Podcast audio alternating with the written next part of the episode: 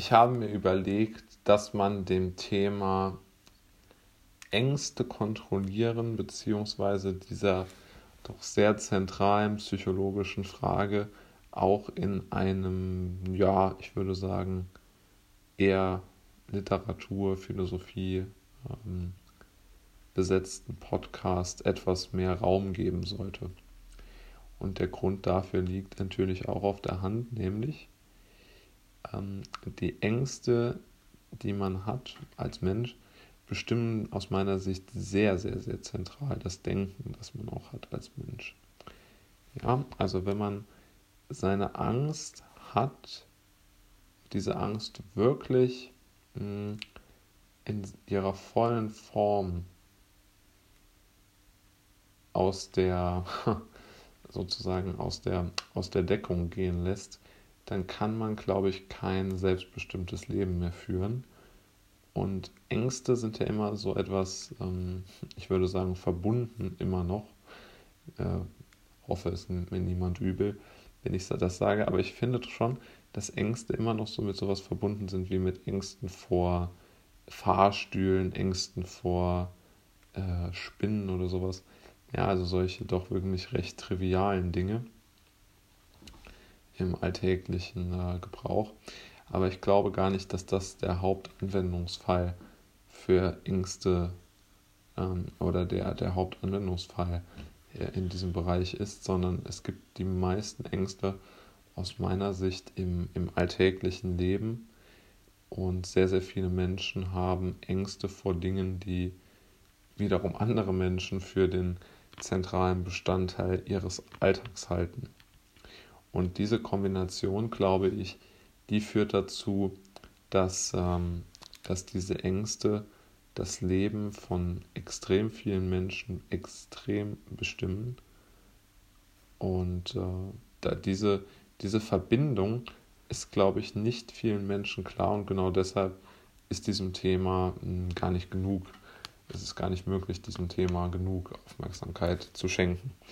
Also Ängste sind, glaube ich, für Menschen, die die nicht haben, sehr, sehr schwer nachzuvollziehen. Aber ich glaube, es ist in gewisser Weise gut beschrieben, wenn man sagt, ein obsessives Denken an eine bestimmte Sache, an eine bestimmte Fehlentwicklung, die extreme Konsequenzen auf das eigene Leben hat. Ja? Also ein gutes Beispiel dafür kann ich an meinem eigenen Beispiel machen.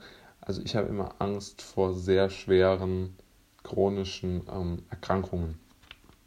Und das passt, glaube ich, sehr gut in dieses, ähm, in dieses Schema hinein, weil ähm, aus meiner Erfahrung heraus diese, diese Angst einfach sehr, sich, sich sehr, sich wirklich durch Mark und Bein ziehen kann, weil man natürlich große Angst hat vor dem, äh, davor einfach in einem geschwächten Körper zu, zu leben und, und, und, und nicht mehr Herr über sich selbst zu sein und, und sich sozusagen wirklich ähm, nicht mehr unter, unter Kontrolle zu haben. Ich glaube, diese Angst haben sehr, sehr viele Menschen.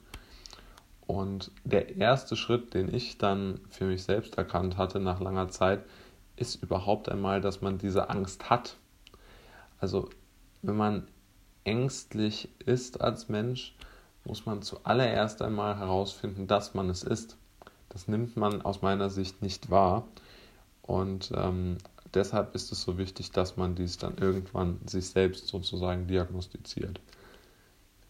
Und wenn man diese Angst diagnostiziert hat, dann bleibt einem sehr wenig anderes übrig, als diese Angst zu relativieren im ersten Moment. Ich meine, man kann natürlich dann, um bei dem konkreten Beispiel zu bleiben, zum Arzt laufen oder so.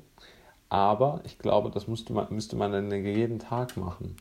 Das heißt, man kann ja nicht jeden Tag sich beim Arzt auf schwerste Erkrankungen untersuchen lassen.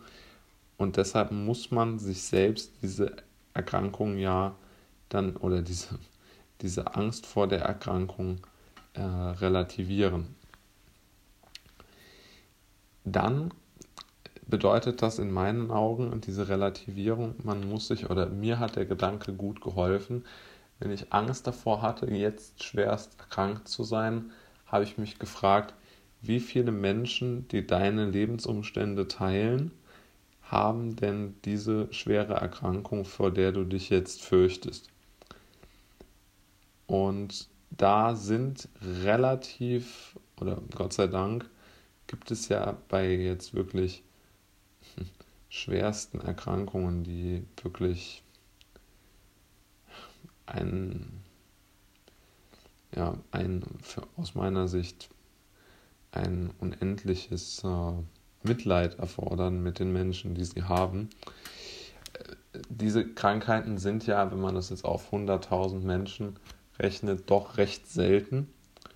Und genau dies hat dann zur Folge, dass es im Grunde genommen ja irrational ist, sich jeden Tag vor eben dieser Krankheit zu fürchten, auch wenn die Sorge vor Krankheiten prinzipiell ja nicht irrational ist, sondern ähm, im Grunde genommen sehr, sehr rational. Nur halt diese ähm, katastrophalisierende Idee, dass man jetzt jeden Tag aufs Neue sich da überprüfen müsste, weil sich dieser Zustand ja jeden Tag ändern könnte. Ähm, das ist natürlich etwas schwierig.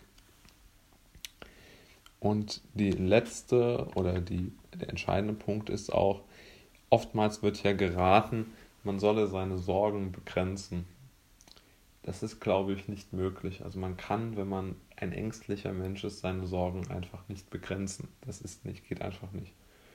Und wenn das so ist, dann sollte man, glaube ich, eher dazu übergehen, dass man das akzeptiert, dass man diese Sorgen einfach hat und sich eine Strategie überlegen, wie man diese Sorgen von einer dritten Person einordnen lassen kann.